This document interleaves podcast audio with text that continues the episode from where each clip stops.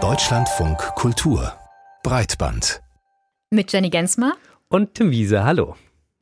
Tim, wann hast du dir denn das letzte Mal Gedanken darüber gemacht, wie viele Abos du so hast. Also ich meine jetzt nicht die Tageszeitung, die vielleicht sogar noch bei dir im Briefkasten ankommt, mhm. sondern die digitalen Abos. Also ich muss zugeben, ich habe so ein bisschen den Überblick verloren, aber ich würde schätzen, zwei Hände reichen noch zum Zählen. Also ich bezahle wahrscheinlich für zwei, drei Apps im Abo, digitale Newsangebote, Virenprogramme und Programme, die ich für die Arbeit brauche. Vielleicht brauche ich doch drei Hände dafür. Wie sieht es bei dir aus? Ähm, ich würde, glaube ich, auf eine Hand kommen erstmal. Ganz klassisch, zum Beispiel Audio-Streaming-Dienste, weiß ich. Für eine App bezahle ich regelmäßig und für meinen Cloud Cloud-Speicher. Generell versuche ich aber die Anzahl der Abos so übersichtlich wie möglich zu halten. Aber der Zeitgeist, der sieht ganz anders aus, denn der Trend, der geht hin zu Abo-Modellen. Warum? Das ist eins unserer Themen heute. Außerdem gab es ein Leak. Nein, dieses Mal geht es nicht um Finanzbetrug, sondern um die voraussichtlich letzte Fassung des AI-Acts, also des Regelwerks der EU zur künstlichen Intelligenz. Wir können Sie da heute auf den neuesten Stand der Debatte bringen und unsere Kollegin ist einem Trend in ihrer Timeline nachgegangen. Ihr wurde auf Social Media nämlich immer wieder empfohlen, Rollenspiele mit ihrem Chatbot auszuprobieren. Was es damit auf sich hat, dazu später mehr. Jetzt geht es gerade mal um das Geld. Wer ein iPhone hat und für seine Apps bezahlt, der bezahlt nicht etwa direkt die Entwickler der Apps, also zum Beispiel jemand, der sich einen tollen Fitness-Tracker ausgedacht hat. Nein, das Geld, das leitet Apple zwar durch, behält aber einen Anteil als Kommission und darüber gibt es seit Jahren Streit. Und nun hat Apple die größten Änderungen im App Store seines Bestehens angekündigt, zumindest in der EU. Denn mit dem Inkrafttreten des Digital Markets Act letztes Jahr Jahr muss Apple sein Geschäftsmodell überdenken. Wie das jetzt aussieht, das hatte Apple am Donnerstag in einer Pressemitteilung erklärt. Und die Veränderungen, die sind so einschneidend, dass die komplette Entwicklergemeinde, aber auch die Konkurrenz jetzt in Aufruhr ist. Wir geben uns jetzt ein bisschen der Aufregung hin, zusammen mit unserem Breitband-Team, Kollegen Hagen Terschüren. Hallo Hagen. Hallo. Was genau wurde denn da jetzt nun angekündigt? Das Wichtigste zuerst, wenn EntwicklerInnen bisher Apps verkauft haben, hat Apple 30 beziehungsweise in manchen Fällen 15 Prozent Provision genommen. Und ab März sind es dann nur noch 17 beziehungsweise 10 Prozent, was den größten Kritikpunkt, nämlich den sehr hohen Anteil, den Apple bisher bei Käufen im App Store für sich behalten hat, ziemlich stark reduziert.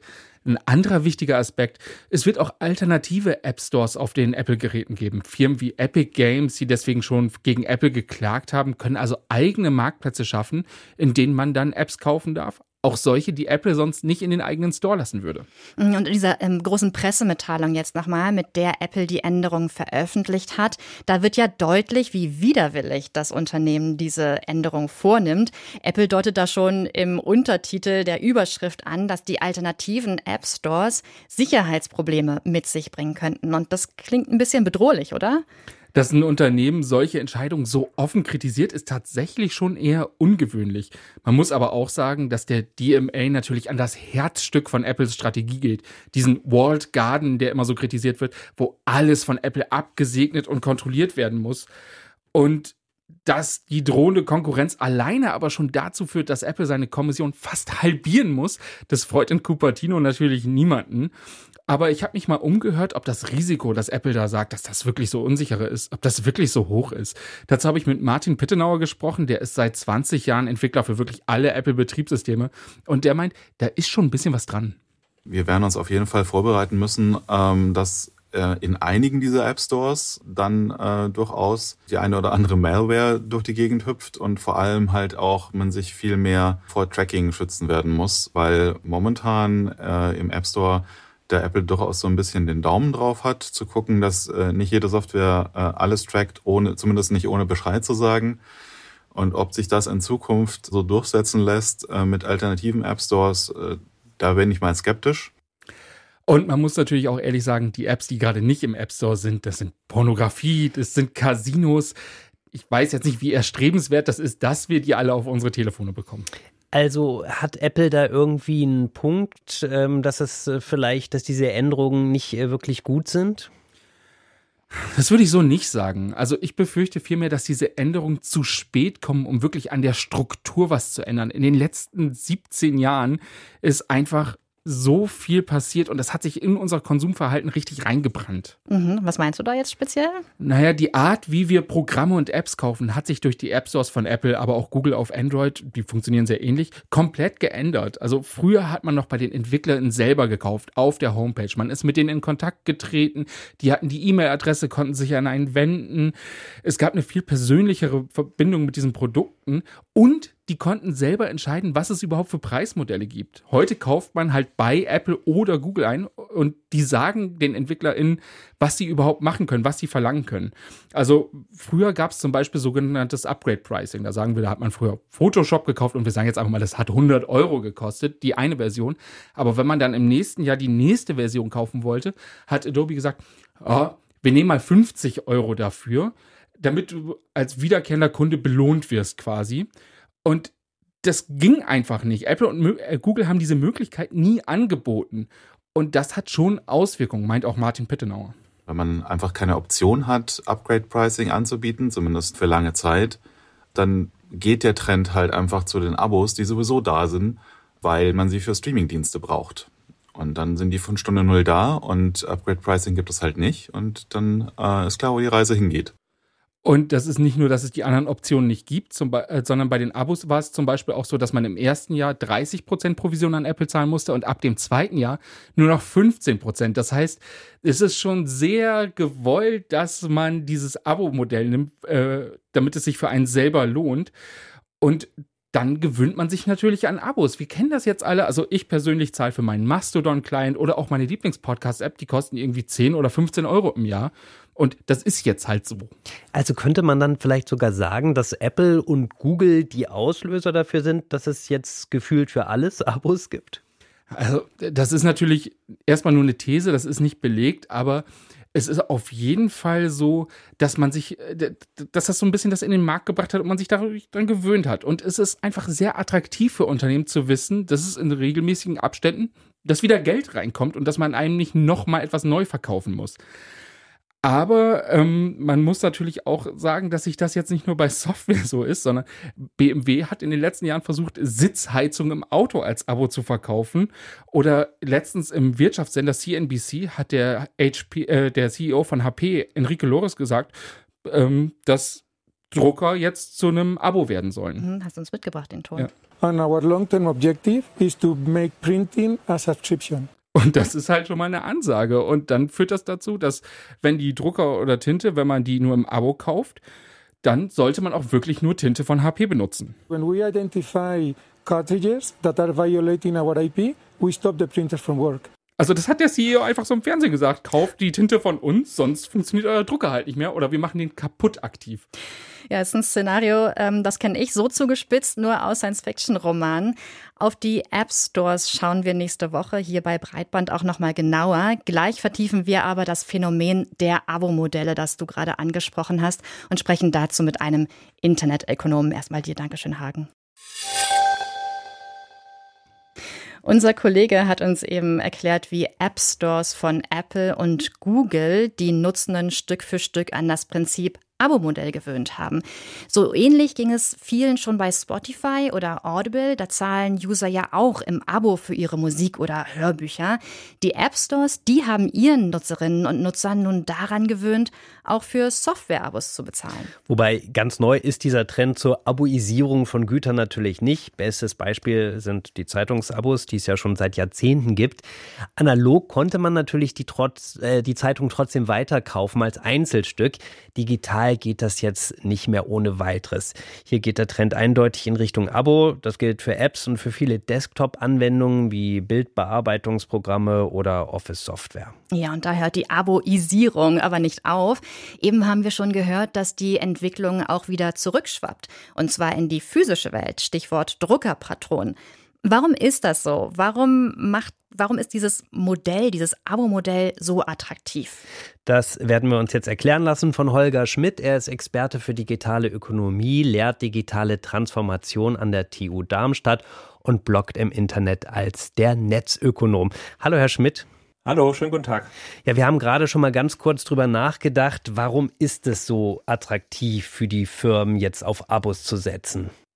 Ja, der große Vorteil sind natürlich die wiederkehrenden Zahlungen, die man bekommt. Man hat eine feste Kundenbeziehung und bekommt äh, äh sozusagen, wenn das Abo läuft, immer Geld. Man kann den Kunden immer die, die beste, äh, das beste Produkt, also die beste Software zur Verfügung stellen und man kann sozusagen das besser, besser planen. Also für die Unternehmen ist das ein, ein großes ein großer Vorteil und wir sehen das ja auch in, in allen Bereichen von der Software, auch über die Hardware bis zu Autos, dass es genau in diese Richtung geht, weil es bis zu Industriemaschinen sogar, weil es große Vorteile hat, weil es den, die Einstiegshürde senkt. Viel mehr Kunden können sich das leisten, weil sie eben nicht mehr den ganzen Preis auf einmal bezahlen müssen, sondern nur einen kleinen Teil am Anfang und das verteilt sich natürlich über die Laufzeit, aber die Einstiegshürde für viele Kunden und damit für die Unternehmen, die wird einfach kleiner. Aber für die Unternehmen selber ist es auch das Modell mit dem größten Wachstumspotenzial, so kann man sagen, oder? Ja, also alle Unternehmen gehen in diese Richtung, weil sie einfach, nachdem sie mal den Übergang geschafft haben, damit eben viel besser planen können und ihre Kunden, ihren Kunden sozusagen immer die neuesten Versionen zur Verfügung stellen können. Das ist ganz klar der Wachstumstrend, den wir im Moment fast überall äh, sehr deutlich sehen.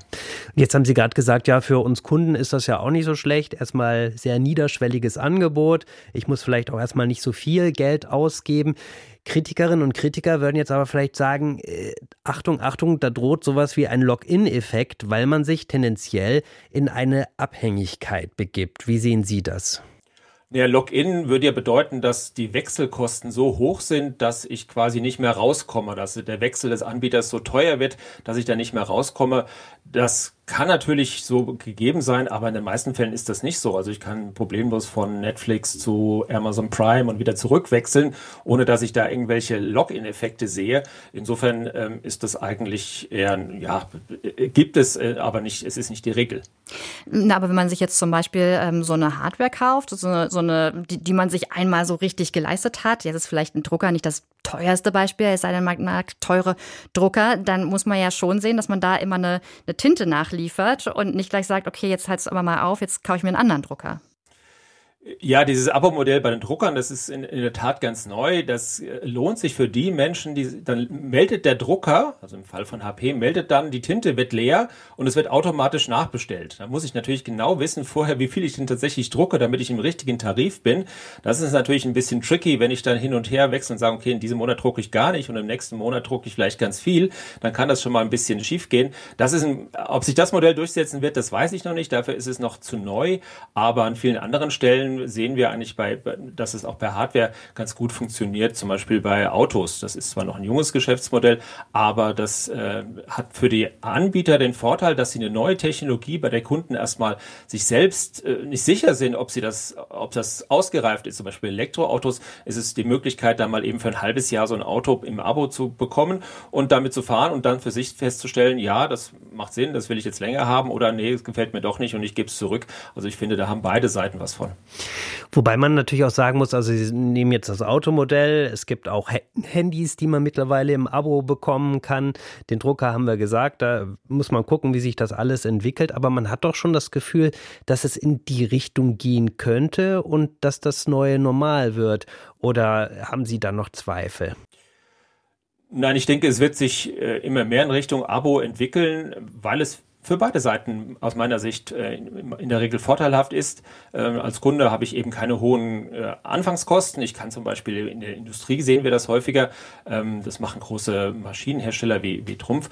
Die gehen hin und sagen, okay, ihr könnt die Maschine äh, dann auch, auch haben. Ihr müsst sie nicht kaufen und wir verkaufen euch sozusagen die Leistung der Maschine äh, in einem Abo und äh, wenn ihr sie nicht mehr haben wollt, dann könnt ihr sie auch zurückgeben. Und das ist, damit ist die Einstiegshürde für Unternehmen, so eine Maschine zu nutzen, viel, viel kleiner geworden und die gewinnen ganz viele Neukunden über diese über diese, dieses Abo-Modell. Gleichzeitig haben die Unternehmen eben die Chance zu sagen, okay, ich teste das mal aus, ich kann diese Maschine überhaupt nutzen, die sich vorher vielleicht überhaupt nicht le hätten leisten können und kommen tatsächlich sozusagen in den Vorteil, äh, damit produzieren zu können. Das ist vor allen Dingen für kleine Unternehmen, für, für Krisenzeiten sind das ähm, Modelle, die äh, beiden Seiten zugutekommen. Insofern ja, es wird sicherlich äh, an vielen Stellen weitergehen.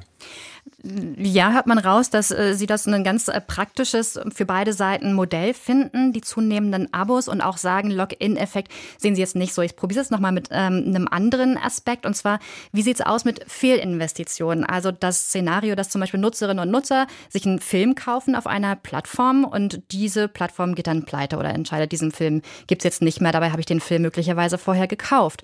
Ähm, ist das keine Gefahr, die Sie sehen? Ja, das ist ja normalerweise nicht der Bestandteil des Abos, dass ich einen Film kaufe, sondern ich habe ja meistens wie bei, bei Spotify sozusagen, ich, ich ähm, habe ja die Möglichkeit zu streamen und in dem Moment kaufe ich ja in der Regel in der Regel nicht. Aber ja, kann, das kann natürlich sein, dass irgendwann mal ein Anbieter pleite geht. Das ist aber auch im normalen Leben der Fall. Aber dann gilt, gilt ja ganz ganz normal Recht und Gesetz und dann äh, dann kann ich sozusagen dann äh, schauen, was ich was ich bekomme. Aber ähm, das ist normalerweise ist ja das der Kauf und Abo passt ja in der Regel nicht zusammen, sondern das eine ist ja sozusagen ein Nutzungsrecht, das ich erwerbe für eine gewisse Zeit lang. Holger Schmidt, vielen Dank, dass Sie uns so ein bisschen Ihre Sicht auf den Trend im digitalen Bereich äh, erklärt haben, warum es immer mehr Abo-Modelle gibt.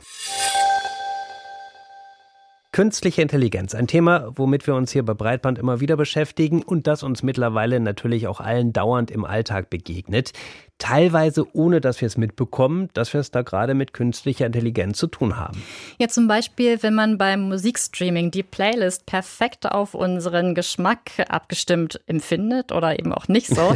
In Zukunft wird es immer mehr Bereiche geben, in denen KI-Technologien eine Rolle spielen und darin, darunter sind zum Beispiel auch system- und sicherheitstechnisch relevante. Ja, und bisher gab es in Europa und in weiten Teilen der Welt aber noch keine Regeln oder Gesetze dafür, die speziell eben auf KI abgestimmt sind sind. Das soll sich in der EU jetzt ändern. Nach vielen Monaten Verhandlungen steht jetzt wohl der Text für den AI-Act, der künstliche Intelligenz regulieren soll. Ja, und bisher ist dieser AI-Act offiziell noch nicht vorgestellt worden. In dieser Woche wurde der Text aber geleakt. Wir haben mit Philipp Hacker über diesen möglicherweise finalen Entwurf gesprochen. Er ist Rechtswissenschaftler und Inhaber des Lehrstuhls für Recht und Ethik der digitalen Gesellschaft an der Europa-Universität Viadrina in Frankfurt an der Oder. Und der AI-Act überzeugt ihn noch nicht in allen Punkten. Trotzdem begrüßt er, dass er nun endlich kommen wird. Es ist in der Tat so, dass an dem AI Act viel hängt. Ich glaube auch gerade in ökonomischer und sozialer Hinsicht, aber natürlich auch in technischer Hinsicht ist das eine Weichenstellung für die Zukunft in Europa.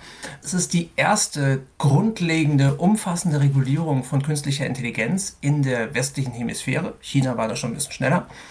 Aber anders als in China werden hier vor allem grundlegende Mindeststandards für KI gesetzt, die auch aus einer grundrechtlichen Perspektive heraus Sinn machen. Das bedeutet also, wir haben Mindeststandards, insbesondere für generative KI und sogenannte Foundation Models, also solche Dinge wie ChatGPT, die jetzt zunehmend auch Produkte in der Wirtschaft, aber auch in der Verwaltung, in der Bildung steuern. Und da ist es besonders wichtig natürlich, wenn ich so eine Art, man kann sich vorstellen, wie ein neues Betriebssystem habe, dass dieses Betriebssystem funktioniert.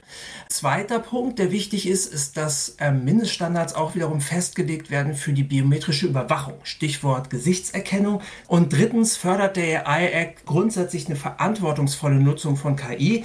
Wir wollen ja nicht Innovation um jeden Preis in der EU, sondern Innovation und gerade auch künstliche Intelligenz die gewissermaßen verantwortungsvoll initiiert wird. Aber auch das sei gesagt, KI ist ganz wichtig für unsere Wirtschaft. Wir brauchen dringend mehr KI in Europa, sei es jetzt in der Bildung oder im Medizinbereich oder natürlich auch in vielen wirtschaftlichen Anwendungen. Sonst werden wir hier auf der Strecke bleiben.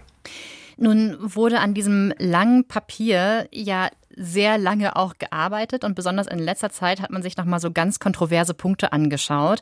Und ähm, jetzt wollen wir gleich auch nochmal gucken, was man daran kritisieren kann.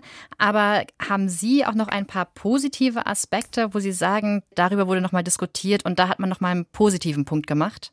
Insbesondere war spannend zu sehen, dass Deutschland, Frankreich und Italien relativ überraschend am Ende der Verhandlungen dann nochmal so eine Art Fundamentalopposition gestartet haben gegen den AI Act, insbesondere gegen eine spezifische Form der Regulierung, nämlich den Zuschnitt auf die Foundation Models, also auf ChatGPT und ähnliches. Da hätten es diese drei Nationen gerne gesehen, dass man die gar nicht wirklich reguliert, sondern sich komplett auf die Anwendung fokussiert. Viele Expertinnen und Experten haben da dagegen gehalten, ich persönlich auch. Und ähm, das Europäische Parlament hat dann sozusagen zusammengestanden und hat gesagt, nein, so nicht. Ähm, wir brauchen schon da gewisse Mindestvorschriften und ich glaube, das ist auch richtig. Denn diese Grundlagenmodelle, diese Basismodelle, die sind wahnsinnig potent und die kann man für viele großartige Dinge nutzen, aber man kann damit halt auch großartig Schindluder treiben. Und da muss schon sichergestellt sein, dass die Unternehmen alles Notwendige dafür tun, um das möglichst unwahrscheinlich zu machen. Und da gibt es jetzt eben gewisse Vorkehrungen dafür. Ich persönlich hätte gesagt, dass die noch weitergehen können. Zum Beispiel müssen nur die ganz besonders potenten Modelle, also sowas wie GPT-4, besondere Sicherheitsvorkehrungen im Bereich Cybersecurity einhalten. Das ist also eine Sache, die so ein bisschen mixed ist, aber ich glaube, es ist gut, dass wir es insgesamt haben. Auch im Bereich Urheberrecht, auch im Bereich der regulierten Selbstregulierung gibt es jetzt neue Vorschriften, die klarer sind die auch Unternehmen dienen, weil sie jetzt genauer wissen, was sie da zu tun haben und was nicht. Und Unternehmen können sich zusammenfinden und können Codes of Practice, also so eine Art Verhaltenskodizes entwerfen, die dann für bestimmte Situationen oder für bestimmte Branchen, sagen wir mal für die Kreditvergabe oder eben für den medizinischen Bereich, genauere Regeln aufstellen und die können dann geprüft werden von der Kommission. Wenn die sagt, ah ja, das macht Sinn, dann macht sie ja sozusagen Stempel drauf und dann können diese Vorschriften gewissermaßen Gesetzeskraft erlangen und da können sich Unternehmen dann und andere Anwenderinnen und Anwender darauf verlassen. Das ist ganz wichtig, da ein bisschen mehr Rechtssicherheit zu haben. Also auf jeden Fall ein sehr interessanter Punkt, den Sie da ansprechen, dass jetzt tatsächlich doch die Grundmodelle geregelt werden, die hinter den einzelnen Anwendungen stehen. Sie haben ja gerade selbst gesagt, das wurde lange Zeit diskutiert und haben jetzt auch gerade schon ein bisschen erklärt, was das äh, für Vorteile mitbringen könnte für die Unternehmen. Wie sieht es denn mit uns Nutzerinnen und Nutzern aus? Hat für uns das auch Vorteile? Ja gut, ich meine, jede Regelung, die dafür sorgt, dass die Modelle besser werden, das ist natürlich schon etwas, wovon Nutzer in letzter Hinsicht auch profitieren. Man muss umgekehrt natürlich auch sagen, wenn die Compliance-Kosten steigen, dann sind das Kosten, die die Unternehmen potenziell auch weitergeben an Nutzer. Was, glaube ich, wichtig ist zu sehen, ist, dass erstens Wasserzeichen jetzt notwendig werden, sodass auch Nutzerinnen und Nutzer die KI-generierten Inhalte als solche potenziell erkennen können. Zweiter Punkt ist, dass eine erhöhte Transparenz gefordert ist und auch nötig ist seitens der Anbieter von KI-Modellen. Und die müssen jetzt viel stärker aufklären darüber, wie sie die Modelle trainiert haben, was sie tun, um Grundrechte zu schützen, auch wie viel Energie das verbraucht. Das ist ein ganz wichtiger Punkt. KI verbraucht extrem viel Energie. Und letztlich müssen sie auch dann offenlegen, wenn KI benutzt wird, um mit Menschen zu interagieren, damit man letztlich nicht äh, der Annahme aufsetzt, man würde da jetzt mit Menschen sprechen, aber tatsächlich ist da ein Bot dahinter. Wenn Sie die Grundrechte ansprechen, da gibt es ja einen anderen Knackpunkt, der jetzt tatsächlich sehr in der Kritik ist. Stichwort Gesichtserkennungssoftware, die möglicherweise nicht so reguliert ist, wie wir uns das alle vorgestellt haben. Also ein Beispiel, es findet eine Demonstration statt, jemand läuft an der Kamera vorbei oder überhaupt einige Menschen laufen an der Kamera vorbei und äh, möglicherweise wird dann in Zukunft über dieses Bildmaterial eine Gesichtserkennungssoftware laufen und Menschen könnten identifiziert werden. Ist es ein Szenario, was tatsächlich durch diesen AI Act in Zukunft nicht unterbunden wird? Es ist so ganz nicht direkt möglich, jedenfalls nicht live. Also die Live-Gesichtserkennung, die ist tatsächlich beschränkt auf schwerste Verbrechen. Wo es noch deutlich stärkere Lücken gibt in dem Schutzregime, ist tatsächlich bei der nachträglichen Überwachung. Wenn ich also eine Zeit warte, zum Beispiel zwei Tage, und dann das Material durchsuchen will, da gibt es nur sehr schwach ausgeprägte Schutzvorschriften. Im Grunde wird dann nur gesagt, ja, man, das muss irgendwie verhältnismäßig sein und es darf keine willkürliche Massenüberwachung stattfinden und ähm, es dürfen die Vorschriften über die Realzeitüberwachung nicht umgangen werden. Das ist sehr wenig. Man muss jetzt aber auch nochmal sagen, der AI Act gibt den Mitgliedstaaten selbst, gibt auch der Polizei keine Rechtsgrundlage, um derartige Praktiken einzuführen, durchzuführen. Sondern das müssen immer die Mitgliedstaaten für sich beschließen. Aber der AI Act, der hat gewissermaßen gewisse Schranken gesetzt für diese Umsetzungen in einzelnen Mitgliedstaaten. Und diese Schranken, die hätten noch durchaus deutlich stärker sein können. Insbesondere ist das Problem eben, dass es keine wirkliche europäische Überwachung der Einhaltung dieser Vorschriften gibt. Und insofern wäre es da, glaube ich, wirklich wichtig, nochmal nachzubessern und zu schauen, dass wir ein europäisches Überwachungsregime haben, das nicht dann dazu führt, dass man irgendwie 92 Jahre lang ein Vertragsverletzungsverfahren anstrengt, an, dem, an dessen Ende dann nichts rauskommt, sondern wo man sehr schnell ganz klar Missstände anprangern und dann auch beheben kann. Ja, man möchte ja auch so ein bisschen einen Mechanismus haben, der einen davor schützt, auch wenn man mal andere Regime an der Macht hat, die vielleicht ein bisschen ähm, autoritärer eingestellt sind. Und ähm, da möchte man sich gar nicht ausdenken, wofür diese Technologien benutzt werden könnten. Aber nochmal zu diesem Punkt Rechtssicherheit. Jetzt ist ja dieser AI-Act eigentlich angetreten, dass man eine einheitliche Regulierung hat in der EU, die irgendwie wiedererkennbar ist. Und jetzt klingt es aber so, als gäbe es da so viele Graustufen, dass man jetzt am Ende doch wieder so einen Flickenteppich hat. Wie bewerten Sie das?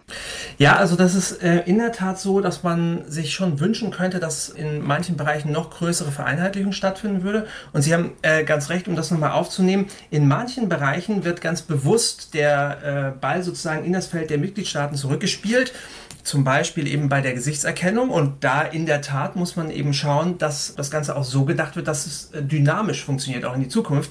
Wir haben ja in etlichen Staaten Democratic Backsliding. In den Bereichen, die, sagen wir mal, für die Wirtschaft relevanter sind, da ist es schon so, dass relativ viel vereinheitlicht ist aber es wird natürlich gearbeitet mit unbestimmten Rechtsbegriffen. Das ist jetzt per se kein Fehler, denn es gibt so etwas wie eine strategische Offenheit der Begriffe in der ähm, Rechtsetzung, denn ansonsten wäre ja alles immer sehr schnell veraltet. Äh, wenn jetzt das neueste KI-Modell auf den Markt kommt, das soll ja weiterhin noch erfasst sein.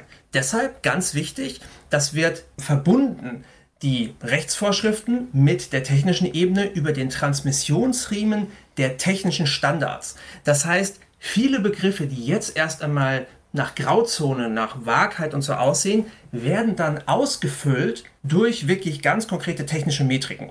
Und darauf wird es ganz stark ankommen, auf diese technischen Standards, auf Richtlinien auch. Die werden dann erlassen durch standardsetzende Organisationen, zum Beispiel die ISO oder Sensenelec, die sind auf europäischer Ebene da aktiv. Und Richtlinien, die werden ähm, zum Beispiel dann erlassen von einem neu eingesetzten European Artificial Intelligence Board, also einem ähm, Gremium, das Maßgaben herausgibt, wie man das anwenden können soll. Diese Richtlinien, die haben dann keine Rechtsqualität, aber sie werden häufig berücksichtigt von der Rechtsprechung. Das heißt, Flickenteppich nicht unbedingt. Ich würde hoffen, dass diese Standards sehr schnell kommen, aber die Art der nationalen Durchsetzung, die wird sich doch vielleicht von Mitgliedstaat zu Mitgliedstaat stark unterscheiden.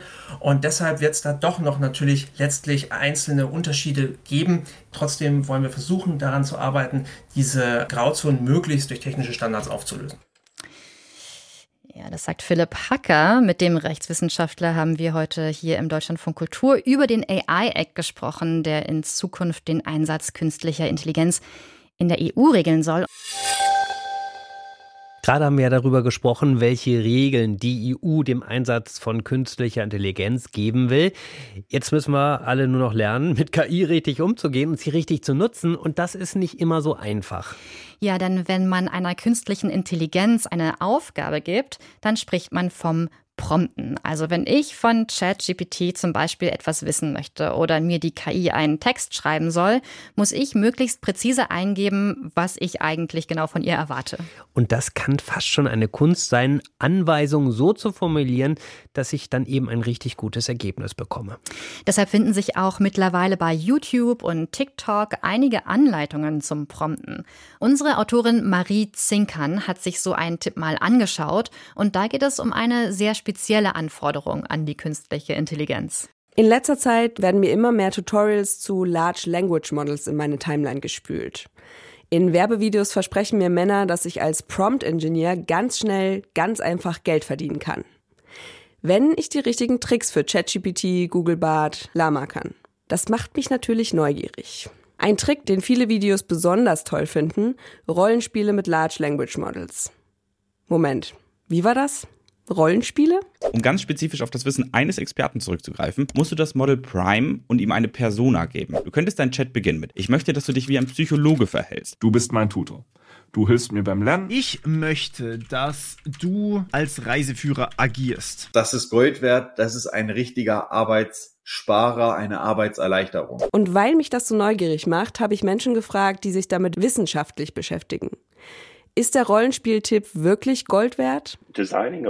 Ein Prompt zu designen ist mittlerweile eine Art Kunst. Und die Rolle, die dem Chatbot zugeteilt wird, scheint einen großen Unterschied zu machen bei bestimmten Fragen. Sagt David Jurgens, der mit einem Team an der University of Michigan genau dazu Experimente mit zwei Large Language Models durchgeführt hat. Für manche Fragen, sagt er. In der Regel waren Expertenrollen etwas besser. Besser als soziale Rollen wie Mutter, Bruder, Freund. Ich würde aber nicht sagen, dass Expertenrollen immer besser funktionieren. Wir waren davon auch ziemlich überrascht. Wir dachten, die Expertenrollen wären sehr gut, aber das hat sich nicht bestätigt. Sie sind ein Arzt, schien bei einer medizinischen Frage nicht immer zu helfen. Dem Chatbot eine spezifische Rolle aus einem Fachgebiet zuzuweisen, heißt also nicht, dass er zum Experten in Medizin, Technik oder Psychologie wird. Generell hat ChatGPT ja in der kostenlosen Version keinen Zugriff auf das Internet, keine aktuellen Infos und liefert auch faktisch falsche Informationen. Auch das muss man bedenken. Ein anderes Ergebnis der Experimente, eine gegenderte Rolle brachte weniger gute Antworten als eine neutrale Rolle. Parent oder Elternteil zu nehmen, ist besser als dem Chatbot zu sagen, agiere wie mein Vater oder meine Mutter. Und der Unterschied zwischen gegendert und neutral war größer als der zwischen Vater und Mutter. Dass Chatbots Vorurteile reproduzieren, weil sie mit teils sexistischen Inhalten trainiert werden, wurde viel diskutiert. Zeigt das Experiment der Universität Michigan, dass Large Language Models doch keinen Gender Bias haben? Laut Max Pellert, Assistenzprofessor an der Uni Mannheim beim Lehrstuhl für Data Science, kann man das so nicht sagen. In seiner Forschung hat er mit Large Language Models psychologische Tests gemacht. Dieser Test ist so aufgebaut, also im menschlichen Fall werden da kurze Texte vorgelegt, wo eine Person beschrieben wird. Zum Beispiel eine Person, die sehr darauf aus ist, dass Sachen beständig sind und sicher und so weiter. Die wird beschrieben in einem Satz und dann, dann antwortet man, wie sehr man sich mit dieser Person identifiziert. Also auf einer Skala von überhaupt nicht bis sehr stark. Und das nennt man das sogenannte Porträtverfahren. Und dieses Verfahren hat Pellet auf Large Language Models umgemünzt, ihnen einmal einen Text männlich gegendert und den gleichen Text in weiblicher Form vorgelegt. Und die Ergebnisse zeigen, dass diese Modelle sehr wohl einen Gender Bias haben. Und da hat sich bei einigen Modellen herausgestellt, dass andere Werte betont werden, je nachdem, ob man diese kurzen Texte in weiblicher oder in männlicher Form vorlegt. Und das war sehr stereotypisch. Also bei der männlichen Form wurde der Wert Achievement, also Leistung, sehr stark betont und bei der weiblichen Version viel stärker Tradition und Sicherheit. Max Pellert sagt, es gibt auch Untersuchungen, die zeigen, wenn man sich selbst eine Rolle gibt, also dem Chatbot sagt, wer sein Gegenüber ist, dann kann das zu besseren, also faktisch richtigeren Antworten führen. Besonders wenn man klar macht, dass die Antwort für einen persönlich sehr wichtig ist. Wenn man zum Beispiel sagt, meine Karriere hängt davon ab, dann hat sich das um ein paar Prozentpunkte dann verbessert, insgesamt die Leistung. Also das war schon ziemlich erstaunlich. Oder auch sehr emotionale Sprache hat geholfen oft. Jetzt gibt es Studien, die zeigen, dass wenn man zum Beispiel ein Trinkgeld anbietet, das Modell auch genauer wird. Auch je höher das Trinkgeld wird, desto besser. Denkbar ist natürlich, dass hier andere Einflüsse wirken, dass der Inhalt gar nicht ausschlaggebend ist, sondern Stil oder Sprache des Prompts. Aber Max Pellert meint, auch wenn wir nicht genau wissen, wie es funktioniert, mit Rollen beim Prompten zu experimentieren, lohnt sich. Und David Jurgens hat da noch einen Tipp für mich. Nicht, dass ich voreingenommen wäre, aber ich würde vorschlagen, irgendeine schulische oder berufliche Rolle zu nehmen. Du bist ein Lehrer, bitte sag mir die Antwort. Das scheint bei beiden Modellen ziemlich gut zu funktionieren. Wir haben es noch nicht vollständig mit ChatGPT getestet, aber wir vermuten, dass es da auch ziemlich gut funktioniert. Also das Problem? Teacher hat im Englischen kein Gender. Auf Deutsch muss ich mich entscheiden. Lehrer, Lehrerin, Lehrkraft. ChatGPT scheint mir aber bei allen Varianten keine wirklich besseren Ergebnisse zu liefern, als wenn ich einfach drauf losfrage. Ganz so einfach ist es also nicht. Und das Gefühl, dass ich damit jetzt als Prompt-Engineer durchstarten kann, habe ich auch nicht. Also erstmal weiter ausprobieren. Okay. Du bist eine Lehrerin. Erkläre mir. Ich würde dir gerne direkt ein bisschen über die Schulter gucken, oder? Rollenspiele und künstliche Intelligenz. Wie das zusammengeht, hat Marie Zinkern hier für Breitband ausprobiert. Ja, und das war's mit Breitband für diese Woche. Am Mikrofon verabschieden sich Jenny Gensmer und Tim Wiese. Redaktion der Sendung hatte Pia Behme und Vera Linz. Dankeschön wir, an euch beide. Ja, absolut, Dankeschön. Und wir freuen uns natürlich und sagen Danke, wenn Sie beim nächsten Mal auch wieder mit dabei sind. Machen Sie es gut. Tschüss. Tschüss.